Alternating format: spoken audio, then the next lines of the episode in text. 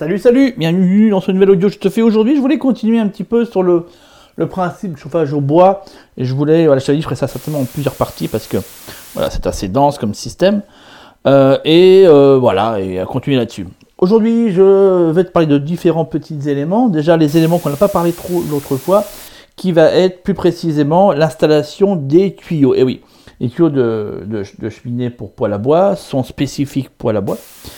Euh, c'est pas n'importe lesquels. Attention, parce que j'en ai déjà un petit peu parlé dans l'audio, mais mine de rien pas suffisamment. Les chauds, comment dire, les, les inserts euh, comme les poêles à bois euh, utilisent un diamètre particulier qui n'est pas du tout le même que celui des poêles à peler qui sont beaucoup plus petits et ils sont pas compatibles ensemble. Donc ça c'est important de le comprendre et de le savoir. Euh, pour connaître le diamètre du tuyau à utiliser, bah, il faut déjà euh, sélectionner euh, le mode qu'on va utiliser de, poêle, si c'est un poêle à bois, si c'est un insert, et le diamètre qui va être utilisé dépend du diamètre des bûches qu'on va mettre à l'intérieur. donc ça, bah, c'est lors de l'achat du poêle à bois que tu sauras le diamètre de sortie duquel va dépendre les tuyaux, tu comprends bien. Généralement, c'est assez variable. on est autour de 125, ça c'est la norme. 125, 150, 180, tu vois, voilà, ce sont des diamètres comme ça qu'on va trouver. Euh, après, bien sûr, il, y a, euh, il faut tenir compte des distances entre les tuyaux et la paroi. Euh, quand ça traverse un plafond et surtout des, charpentes, c'est pareil. Il y a des normes à bien tenir en compte. pour pas que ça touche le bois, que ça puisse foutre le feu à la maison, par exemple. Donc c'est assez précis par rapport à ça. Je t'invite à aller consulter sur le site de poujoula.fr. C'est P-O-U-J-O-U-L-A-T. C'est un, c'est un euh, fabricant, un revendeur et aussi certains fabricants de tout ce qui est lié à la cheminée, à la fumisterie. Ils ont un blog dans lequel ils ont fait un article qui s'appelle Norme FU DTU 24.1 qui référence l'intégralité de la réglementation qui date de septembre 2020 il ne me semble pas qu'il y en ait depuis qui ont été refaits. Euh, en sachant qu'il a été mis à jour il y a un an, l'article, mais bon. Mine de rien, il est bien fichu puisqu'il te reprend l'intégralité des choses à savoir. Par exemple, le nombre de coudes euh, maximum autorisé, que ce soit des coudes à 80 ou à 90. Euh, il y a un nombre de coudes maximum qui est autorisé. Les longueurs de tuyaux minimum à avoir. et puis combien de hauteur doivent monter les tuyaux après fêtage du toit. Et toutes ces considérations-là qui sont quand même importantes D'autant plus que si tu as un problème après, bah, si ton assurance euh, euh, fonctionne, bah, dans, ce cadre-là, après si tu t'en fous, tu t'en fous. Euh, bah, il est quand même préférable d'avoir bien respecté tout ça. Sinon, quand l'expert passe pour voir un petit peu qu'est-ce qu'il en est, s'il voit que déjà la base, la réglementation n'a pas été respectée, tu te doutes bien qu'après les remboursements n'arriveront pas. après, derrière la réglementation, il y a le ramenage qui doit être fait par une société de ramenage qui fondamentalement tous les ans, voilà, estampille son petit cachet, euh, euh, enfin, va te dire, monnayant bien entendu l'intervention qui va avec pour rabonner ta cheminée qui doit être faite au minimum une fois par an si je suis à jour de tout ça. moi, je n'agis pas là-dessus. Bon, moi, j'ai une maison qui, fondamentalement, je ne pense pas qu'elle serait remboursée par une assurance, vu que c'est une maison autoconstruite et qui, en plus, une forme du cabane qui fondamentalement, voilà, bon, euh, elle coûte pas 100 000 euros, tu vois ce que je veux dire. Après, les risques d'incendie sur ma, la baraque sont extrêmement faibles, voire quasi inexistants. Euh, par contre, j'ai respecté effectivement cette réglementation, non pas par respect de la réglementation, mais plus précisément bah, parce que euh, fondamentalement, c'est du bon sens. Tu rapproches pas à 3 cm un tuyau qui chauffe à plus de 100 degrés sur, j'ai envie de te dire, un matériau combustible. On est bien d'accord que la logique même d'un cerveau correctement construit, si je peux me permettre ainsi de parler, veut que tu aies une certaine distance, si tu veux, entre un matériau inflammable ou potentiellement inflammable et euh, une surface très chaude. En faisant ça, en toute logique, il y a peu de chances que machin, euh, d'autant plus que, bon, j'ai envie de te dire, ramener du de cheminée, ça nécessite pas, à mon sens, un niveau intellectuel très important. J'ai envie de te dire, voilà, c'est prendre ce qu'on appelle un hérisson, je trouve ça n'importe quel magasin de bricolage et puis tu tripatouilles dedans jusqu'à ce que tout soit sorti. Bien un saut en dessous quand même pour récupérer les crasses, mais fondamentalement, intellectuellement, c'est pas la chose la plus complexe à faire. Mais il faut la faire. Généralement, je la fais deux fois par an en ce qui me concerne. Parce que voilà, je, fais comme ça. C'est pas le temps que ça me prend en plus, j'ai envie de te dire. Ça ne prend pas énormément de temps, mais c'est quand même indispensable de le faire. Voilà, ça si tu veux, c'est pour cette base-là. Après, bien entendu, tu vas retrouver dans les tuyaux ce qu'on appelle les simples parois et doubles parois.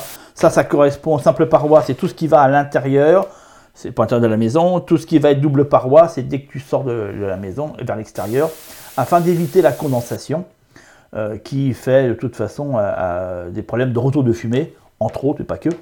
donc voilà, donc c'est important. Double paroi, c'est un double tuyau et un isolant entre les deux. D'ailleurs, tu vas voir sur mes photos quand je te montre l'image de chez moi, bah, moi, il y a le tuyau principal, l'isolant, et pas encore le tuyau secondaire que je suis censé acheter et mettre dedans. Mais ça se vend en tout fait, c'est juste que ça coûte une blinde et que, voilà, à fabriquer, ça ne demande pas non plus de grandes compétences. Donc moi, je le fais moi-même. C'est juste deux tuyaux achetés au lieu d'un et mettre de la laine de roche entre les deux. Tu vois, c'est pas le truc qui, logiquement, demande beaucoup de choses, mais mine de rien, ça peut monter, ça peut monter assez haut. C'est un investissement, hein, des tuyaux de poêle. Dis-toi que c'est un investissement nécessaire, mais c'est un investissement. Euh, voilà. Euh, mais qui nécessite quand même d'être fait. Euh, ensuite, dans les différents poêles, il y a les poêles à bois classiques qu'on connaît, et puis il y a la cheminée, je t'ai dit, voilà, dans laquelle on peut faire un foyer ouvert, sans rien, ou un insert. Ça, j'en ai déjà parlé la semaine dernière. les poêles à bois, il y a différents modèles. C'est vrai que les modèles modernes sont, à mon sens, un peu moins efficaces que les modèles anciens, sauf quand ils ont des accumulateurs à l'intérieur.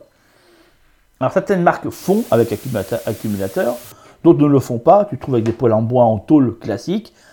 Est-ce que c'est un problème? Oui et non. Le problème d'un poêle qui ne contient pas d'accumulateur, c'est dès qu'il n'y a plus de bois dedans, bah, il s'arrête de chauffer instantanément, pratiquement instantanément. Euh, c'est-à-dire que ça ne tient pas. 20 minutes plus tard, il est froid. Alors qu'avec un accumulateur, quand le dernière bûche de bois est brûlée, eh bien le poêle continue à, émettre de la chaleur et parfois comme ça pendant en moyenne entre 2 et 3 heures, voire 4 parfois. Voilà un petit peu que ça fonctionne. L'intérêt des anciens poêles, comme celui que j'ai, qui est un poêle en fonte, eh bien la fonte est accumulateur de chaleur. Alors, pas autant que les nouveaux poêles qui contiennent des briques réfractaires, mais je t'explique une astuce. En fait, tout ça, si tu veux, c'est très, très simple. Euh, l'intérêt, et je me demande même si l'année prochaine, je vais pas investir là-dedans. Euh, d'ailleurs, euh, même cette année, faut que je vois, faut que je regarde ça. en fait, si tu veux, c'est un poêle classique en tôle. Ok, maintenant il est faux plus en fonte. Alors c'est vrai que c'est un peu plus léger parce que comme elle a fonte pour le déplacer, il fallait au moins 4 hommes, toi, ça pèse un âne mort, ce machin-là. et dans lequel, à l'intérieur, on va aller y poser des briques réfractaires. Ce qui veut dire que si tu achètes un poêle sans accumulateur, dans une grande surface de bricolage, généralement, tu les as pas trop trop chers, et que tout autour tu disposes des briques réfractaires, tu obtiendras le même résultat. Je te donne clairement l'info, d'accord? Les briques réfractaires vont accumuler de la chaleur qui, à un moment donné, les répartiront après, une fois le, poêle éteint. C'est la même, c'est la même, d'accord? Exactement la même. Bon, c'est juste que là, les briques, tu les verras. Et tu verras des briques et tu verras, plus le poêle. Après, c'est des choix, hein, bien sûr. Après, tu peux voilà, les poils avec euh, un système réfractaire intégré dedans, euh, là, tu commences à dépasser les 600, 700 euros, c'est autour de 1000, des fois même plus. Tu as certains poils qui sont euh, des grandes marques qui ont des systèmes à double flux à l'intérieur, ça veut dire que les fumées, une partie des fumées est réutilisée pour réinjecter dans le poêle et donc permet d'augmenter la chaleur en consommant moins de bûches. Il consomme un petit peu moins. Donc il y a des nouvelles technologies comme ça de poêle qui valent assez cher, à mon sens, et euh, c'est donc c'est vraiment deux technologies. Tu as d'un côté accumulateur, et ça je te dis, il y a un moyen très simple, c'est d'utiliser des, euh, briques. Et tu as les poils à double paroi, ça veut dire à double flux, euh, double paroi, qui eux vont réutiliser les fumées, les réinjecter dans le circuit, et comme ça, par double convection, augmenter la chauffe, et donc comment dire, diminuer les fumées et donc la consommation de bois. Euh, ces poils-là existent aussi dans un autre système qui s'appelle les poils de masse. D'ailleurs, si tu es euh, euh, en Autriche ou en Alsace, certainement tu as dû voir dans anciennes maisons de ce type de poils-là, qui ont comme ça des espèces de conduits à l'intérieur, tout simplement. Tu as différents modèles, tu as deux principaux, verticaux et horizontaux, d'accord? Tout dépend de la place que l'on a, mais c'est dedans une sorte de petit labyrinthe, si tu préfères, dans lequel les fumées circulent, afin de, réchauffer comme ça toute cette masse qui va faire office d'accumulation et qui permettra aussi l'échappement.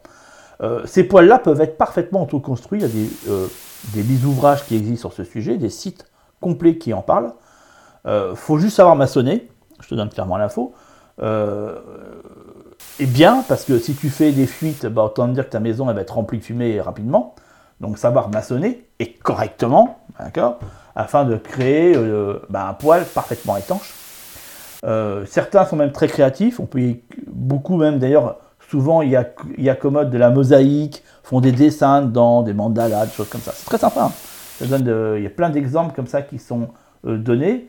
attention, parce que la dimension du conduit qui est fait à l'intérieur a une certaine calcul, ça c'est pas au hasard, c'est pas je crée un canal pour créer un canal, Absolument pas, il y a un calcul bien précis qui se fait, et l'ensemble du système est aussi euh, fait avec une certaine dimension bien précise. Si tout ça n'est pas respecté, il y a un mauvais tirage, et après des accumulations de fumée qui peuvent se faire, et potentiellement revenir dans la maison, tu comprends bien.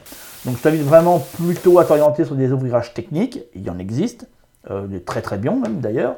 Euh, si tu as besoin, pose-moi ça sur mes réseaux sociaux type Telegram, machin. Euh, Discord et je te donnerai des exemples d'ouvrages.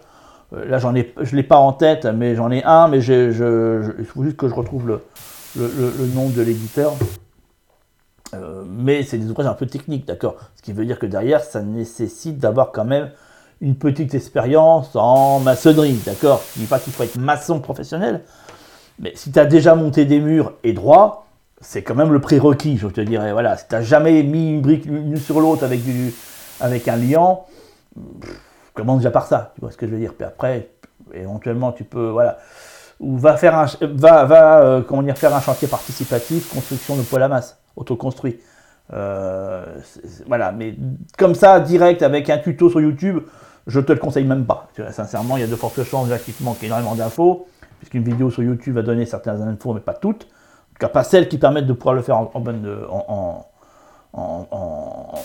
dans un système correct. Et euh, bref, voilà, donc euh, chantier participatif ou ouvrage spécialisé. Mais c'est très efficace, le poil, de masse. Euh, d'ailleurs, il y a aussi un autre nom, il ça s'appelle aussi les Rocket Stove, en même état d'esprit, qui reprend exactement le même principe, hein, d'accord Voilà, tu as des Rocket Stove très simples, des Rocket Stove bricolés dans d'anciennes bouteilles de gaz, tu trouves plein de trucs. Hein bien sûr, et euh, tu as des beaucoup plus élaborés euh, et, qui fonctionnent très très bien. Euh, mais pareil, ça ne se fait pas non plus n'importe comment, et voilà. Inconvénient, ces poils-là, parce que quand même, ces poils de masse ont un inconvénient, c'est qu'il faut chauffer la masse. Ce qui veut dire que, et ça fait partie, si tu veux, de l'inconvénient majeur du, chauffage au bois, je vais finir là-dessus, c'est que le chauffage au bois, ben, tu l'as compris, quand tu arrives, il faut l'allumer, selon, en plus, on pourra en reparler, peut-être que je ferai, ah, peut-être que pour le coup, là, je ferai une vidéo pour montrer euh, des, modes d'allumage efficaces. Comment allumer efficacement son, son, poêle, sont les modèles que l'on a, bien entendu. Euh, donc bref, il faut allumer euh, ton poêle à bois, il faut que le feu prenne, c'est du feu, d'accord, il faut que ça prenne, petit bois, machin, allumette, etc., etc. Euh, une fois que ça a pris, mettre des bûches progressivement, pas tout éteindre, donc faut pas trop être bourrin, afin que le feu grossisse petit à petit et qu'il prenne sa cadence. Et ça, ça se fait pas en 3 minutes. Hein. Je vais te dire une information très simple. Euh, quand j'arrive chez moi et que je suis parti pendant, je dirais, un peu plus de 12 heures, je reviens chez moi. Après, ça dépend de l'isolation de la maison. Moi, c'est une cabane, donc du coup, forcément, elle se refroidit beaucoup plus vite. Surtout quand l'hiver est froid, quand dehors il fait 0 degré, en 12 heures, euh, tu retrouves à peu près une température équivalente à l'extérieur. Grosso modo, d'accord? Donc passer de 0 degré, voire souvent chez moi, quand il fait 0 dehors, il fait 4, 5, voire 6 degrés à l'intérieur. Bien, passer de 6 degrés à une température confort autour de 18, 19 degrés, et moi il me faut 2h30. Tu, tu, vois un petit peu, pendant 2h30, tu te l'écailles. Faut être très clair. Alors, euh, ça passe par des paliers, bien entendu. voilà, tu vas passer par 10 degrés, 12 degrés, 15 degrés. Les 12-15 degrés, je les ai au bout d'une heure. Euh, je dépasse les. Si j'étais à 2-3 degrés, je dépasse les 6 degrés en 30 minutes. Tu vois un petit peu, voilà, faut, faut en être conscient, hein, ce genre de choses. Euh, c'est pas instantané, tu vois, t'arrives pas, puis il fait déjà bon, ou tu programmes à distance ton smartphone, et puis t'arrives, il fait super bon, tu vois, non, malheureusement, c'est pas comme ça que ça fonctionne. Donc ça, faut en être conscient. Mais c'est, pour moi, c'est pas gênant. Pour moi, ça ne l'est pas. Mais bon, faut quand même le savoir. Une fois qu'il est lancé, après, il peut comme ça fonctionner en continu. Tu peux mettre des bûches avant de partir. Euh, quand tu pars pas très longtemps, tu comprends. Après, forcément, ça s'éteindra. Et puis, du coup, bah, ça revient au point, au point zéro. Mais voilà, je peux m'absenter de chez moi pendant 6 heures. Et revenir au bout de 6 heures. Et euh, il y, a des cendres, si tu veux, mais encore rougeâtres. Donc, je peux redémarrer le feu très rapidement, tu vois. Euh, la maison n'a pas eu le temps de se refroidir. Au-delà de 6 heures, là, effectivement, ça devient un peu plus compliqué. Euh, donc là, c'est un point, d'accord? C'est pas instantané, il faut lancer le feu, et ça prend du temps à réchauffer toute une maison si jamais elle est fraîche. Et même si c'est éteint, il s'est éteint et que la maison est encore chaude, bah, ça va prendre du temps euh, afin que la maison se réchauffe. Ça, c'est un point qui est important. Un poêle de masse, c'est pire. Ça veut dire que il va falloir que le feu démarre, et il va falloir après que toute la masse se réchauffe. Et ça, c'est pas deux heures, c'est entre 4 et 6 heures. C'est-à-dire que pour réchauffer une maison correctement, il va te falloir 4 à 6 heures avant, avant, qu'elle se réchauffe correctement. Par contre, l'avantage énorme du poêle de masse, c'est qu'il reste chaud très longtemps malgré le fait qu'il n'y ait plus de bois dedans. Chose qui n'est pas possible avec un poêle classique. D'accord? Donc ça c'est un avantage. Donc je dirais que c'est intéressant euh, quand tu t'absentes de manière courte dans le temps parce que ça te permet bah, t'absenter plus longtemps, plus de 6 heures. Tu peux aller jusqu'à 10 heures d'absence de chez toi. Donc c'est intéressant pour ça. Après, euh, plus de deux jours, bah, quand il faut tout démarrer en hiver, tu risques de tes cahiers me, menu pendant euh, un paquet de temps. Ce qui fait que généralement, il faut avoir quand même un poil, genre voilà, un poil appelé, un truc à côté, un peu plus rapide, qui permet de faire la compenser entre les deux, tu vois ce que je veux dire. Voilà. Euh, parce que sinon, tu risques d'avoir. Mais, mais c'est vrai que c'est un poil qui va rester chaud très longtemps. après, je vais finir là-dessus. Euh, je il y a beaucoup de choses à dire sur ces poils, sur les poils, sur la chauffage au bois. C'est vrai que souvent on est tenté d'utiliser le bois, le bois, d'ailleurs très souvent, je veux dire 80% des gens font comme ça. Hein. Euh, utilisent le chauffage au bois comme ce qu'on appelle un système d'agrément, ça veut dire secondaire. Ils ont le chauffage principal qui peut être un chauffage euh, soit euh, fuel classique, gaz, chaudière à gaz, voire des techniques un petit peu plus modernes comme des, euh, comme des, comment dire, des, pompes à chaleur, par exemple de la géothermie, d'autres choses comme ça, et euh, utiliser le bois euh, en secondaire quand voilà ils veulent euh, se mettre un peu au coin du feu, etc., etc. Bon, est-ce que c'est intéressant? Oui et non. Je vais te dire pourquoi. Parce que fondamentalement, tu seras toujours tenté, et c'est ainsi, l'humain est ainsi fait, aller à la simplicité. Et donc du coup, aller au plus simple. Et donc du coup, utiliser ton système principal. Et donc ta cheminée, tu l'utiliseras rarement, voire pas du tout. Est-ce que tu feras des économies en définitive? Non, tu n'en feras pas. Parce que tu seras toujours tenté de te dire Oh, ça me saoule, il faut aller chercher les.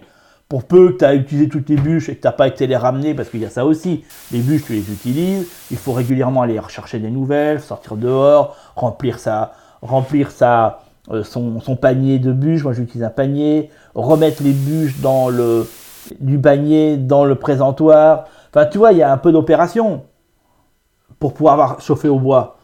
Euh, que avec une pompe à chaleur, tu as juste un thermostat réglé une fois pour toutes. Tu n'as plus rien à t'occuper. Donc, je vais te dire, la majeure partie du temps, tu auras plutôt envie, la flemme, tu vois ce que je veux dire, c'est naturel. La flemme d'aller chercher le bois, merde, je peux oublier d'aller chercher, en plus il flotte, en plus il grêle, en plus c'est la nuit, et puis en plus ça me casse les couilles, tu vois ce que je veux dire en gros quoi. Donc tu te dis non, vas-y, on chauffera au bois de main, et puis là on continue avec la pompe à chaleur, puis tu sais que le lendemain ça sera la même, etc. Donc après, c'est un fait, ça peut être pris comme ça. Dans ce cadre-là, il faut plutôt pour moi être dans le concept de dire ok, on a un poêle à bois, ou un insert de cheminée euh, où on utilise le bois, mais ça ce sera de l'agrément de temps en temps pour faire plaisir, voilà.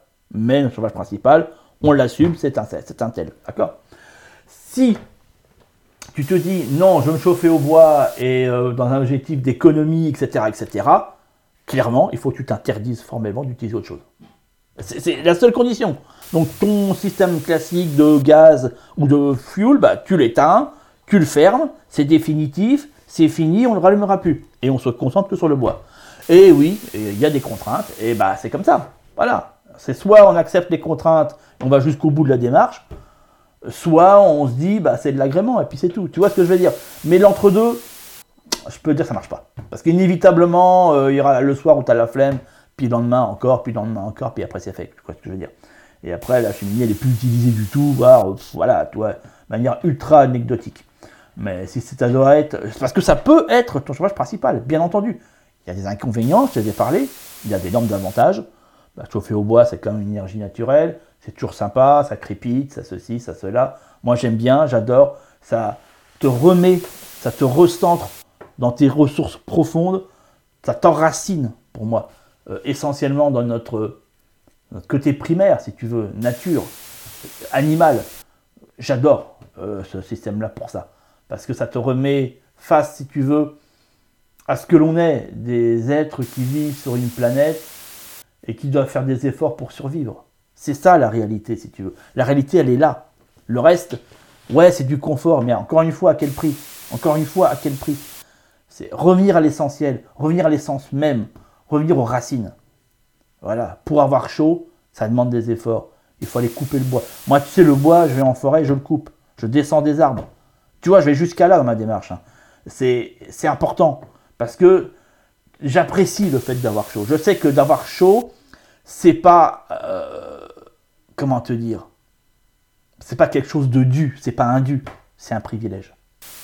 J'ai travaillé pour, j'ai mis des efforts, couper du bois, fais-le hein, une fois, tu verras, préparer des bûches, les fendre, machin, préparer ses stères de bois pour l'hiver, ça se fait en avance, il faut le mettre à sécher le bois, je crois que j'en ai parlé dans l'autre audio, c'est toute une démarche, c'est des efforts physiques, c'est l'acceptation, c'est des contraintes.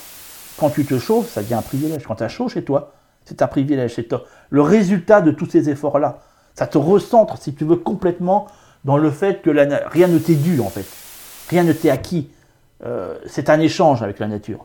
Et c'est ça qui me plaît là-dedans, moi.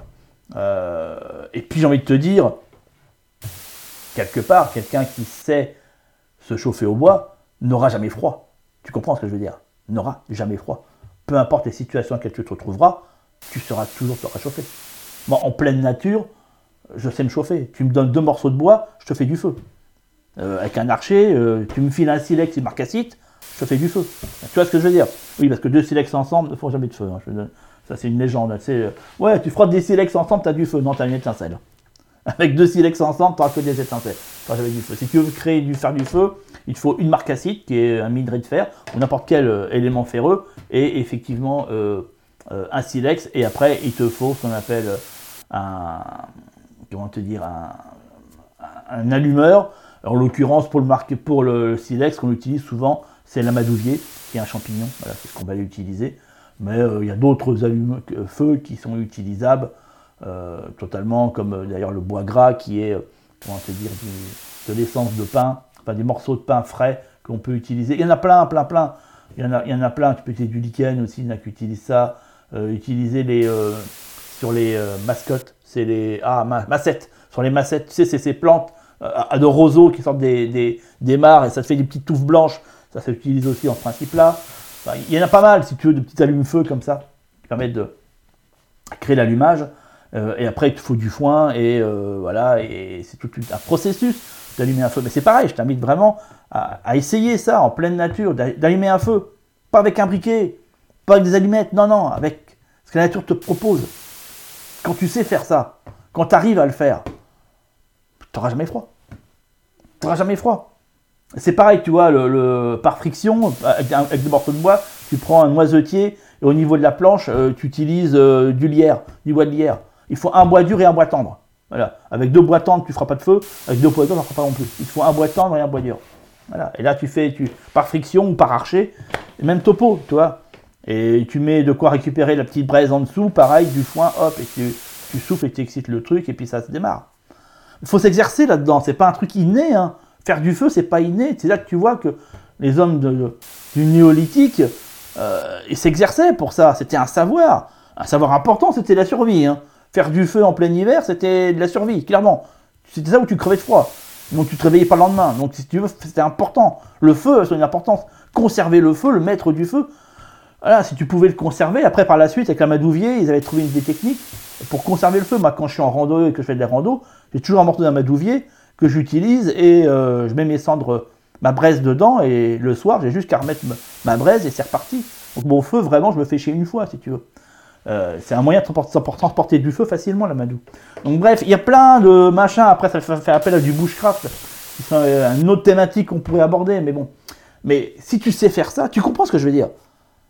Euh, appuyer sur un bouton, c'est pas péjoratif ce que je dis là, c'est pas pour. Il n'y a pas de jugement d'ailleurs de ce que je dis, hein, bien sûr. Mais appuyer sur un bouton, mettre 19 ou 20 degrés, tout le monde sait le faire. Tu vois ce que je veux dire? Les jours ça marche plus, qu'est-ce qui se passe? Tu comprends? Le jour ça marche plus, c'est foutu. Comment tu fais? Tu sais comment fonctionne la technologie de la. Est-ce que, est-ce que ta chaudière à fioul, tu sais la démonter de A à Z, trouver la panne, la réparer? Directement non, ils n'en savent pas. Ta chaudière au gaz, tu sais, le, euh, ton, ta, pompe à chaleur, tu sais comment elle fonctionne, quels sont tous les composants, s'il y a une panne, tu sais la dépanner? Non. Faut attendre le dépanneur, s'il est disponible, machin. Si tu ne pas des conneries derrière pour essayer de te vendre des pièces supplémentaires qu'il n'y a peut-être pas eu. Bah, tu n'en sais rien, tu commences à dire, tu ne maîtrises pas le machin. Tu ne maîtrises pas. Et moi, je déteste ces trucs que je ne maîtrise pas. Je, déteste ça. Moi, il faut que, quand il y a quelque chose, que je maîtrise de A à Z le système. C'est comme ça, c'est ma, manière de, fonctionner. Je n'aime pas avoir un truc que je ne comprends pas. Que je ne comprends pas. Ma voiture, je sais démonter le moteur de A à Z et le remonter. Et sinon, ça ne me, plaît pas. Tant que j'ai pas su faire ça, ça m'allait pas. Il fallait que je comprenne comment elle fonctionne. Et c'est tout, pour tout. Même un ordinateur, hein, je le démonter intégralement, le nettoyer et le remonter. Voilà. Euh, bref, tu comprends un petit peu. Euh, ça te recentre sur l'essentiel. Voilà. Euh, je t'ai mis un lien dans la description. Euh, parce que justement, je propose pas mal d'accompagnement sur toutes ces questions euh, d'autonomie. Je te laisse aller regarder si tu souhaites mettre en place ton système d'autonomie et que tu souhaiterais t'accompagner pour ça. Je te laisse aller regarder ça et à me contacter le cas échéant. Je te dis à très très vite. Ciao, ciao.